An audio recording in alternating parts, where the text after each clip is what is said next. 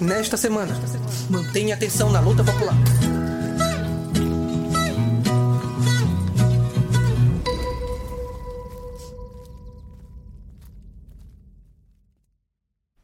Em mais uma ação covarde da polícia do Rio de Janeiro, um trabalhador foi assassinado no Morro do Queto, a sangue frio.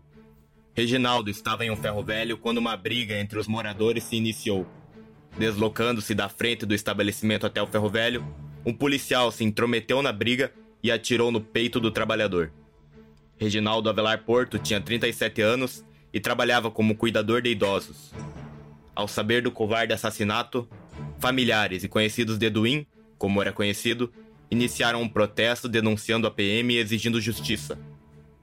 A equipe da AND esteve no local, junto às massas, e realizou uma cobertura exclusiva, além de distribuições de exemplares. Você pode conferir a matéria completa em nosso site e o vídeo em nosso canal no YouTube. Os links estarão na descrição. Nessa mesma semana, imagens que circulam na internet mostram cerca de quatro policiais agredindo um estudante, que está caído no chão em frente a uma escola. Nas imagens, é possível ver um dos policiais inclusive acertar um chute na cabeça do rapaz. Após a covardia, outros adolescentes se mobilizaram para defender o jovem. Os jovens acertam socos e chutes nos policiais, defendendo o adolescente da repressão. Nesse momento, um dos PMs saca uma pistola e dá um tiro para o alto. O disparo aconteceu muito próximo aos alunos. O fato ocorreu durante a tarde do dia 2 de junho, no Meier, no Rio de Janeiro.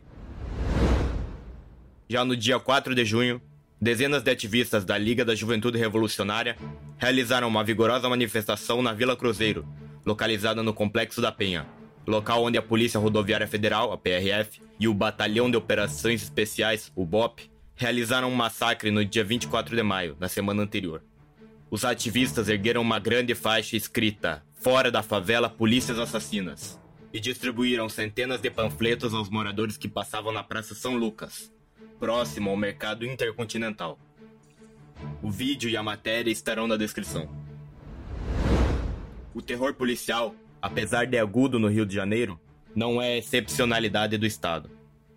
No Maranhão, a população se revoltou com a execução de jovens pela polícia no dia 31 de maio.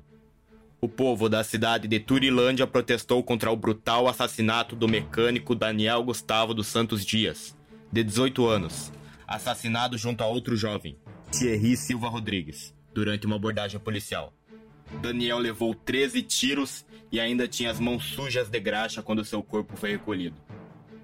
No dia 2 de junho, parentes e moradores protestaram em frente ao quartel do 10 Batalhão da Polícia Militar, levando cartazes com palavras de ordem como trabalhador não é bandido e justiça para Daniel. Enquanto isso, já na política oficial, Bolsonaro continua inflamando suas hostes e fala: se necessário, vai à guerra.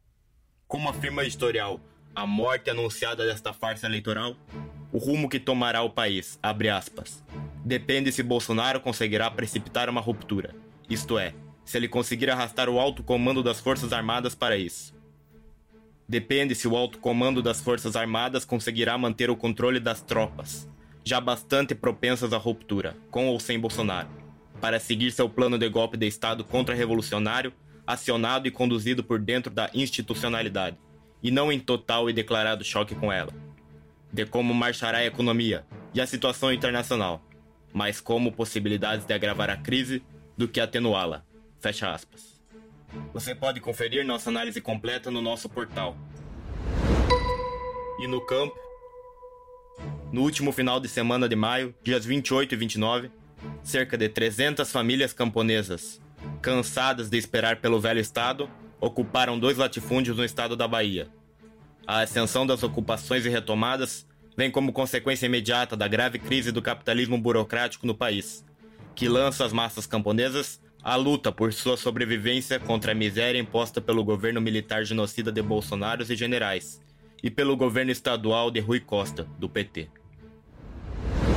Já na situação internacional, mais uma jornalista palestina assassinada por soldados israelenses. Gofram Varnesh, de 31 anos, foi executada no dia 1 de junho por soldados israelenses, no campo de refugiados de Al-Arub, norte da cidade de Hefron, Centenas de palestinos protestaram contra o assassinato e confrontaram as tropas sionistas de Israel. A morte de Gufran ocorreu 19 dias depois do assassinato de Shirin Abu Akleh. Gufran estava a caminho do seu trabalho, para o qual havia acabado de ser contratado, quando foi assassinada pelas tropas de Israel. Segundo o relato de uma testemunha ocular à agência de notícias Wafa, a repórter estava caminhando pela rua principal quando dois soldados israelenses ordenaram que ela se aproximasse, alvejando-a com tiros de arma de fogo momentos depois. Após atirarem na jornalista, os militares sionistas assassinos impediram o atendimento médico por mais ou menos 20 minutos, segundo a Sociedade do Crescente Vermelho Palestino. Ela veio a óbito no hospital horas mais tarde. Confira o novo Sequência ND, Turquia, Cultura de Revolução, uma seleção de músicas realizadas pelo ND que busca representar a cultura de esquerda revolucionária na Turquia. E não se esqueça de ouvir os nossos últimos podcasts. Você pode nos encontrar nas principais plataformas. Temos programas sobre a teoria revolucionária, situação política, arte e muito mais.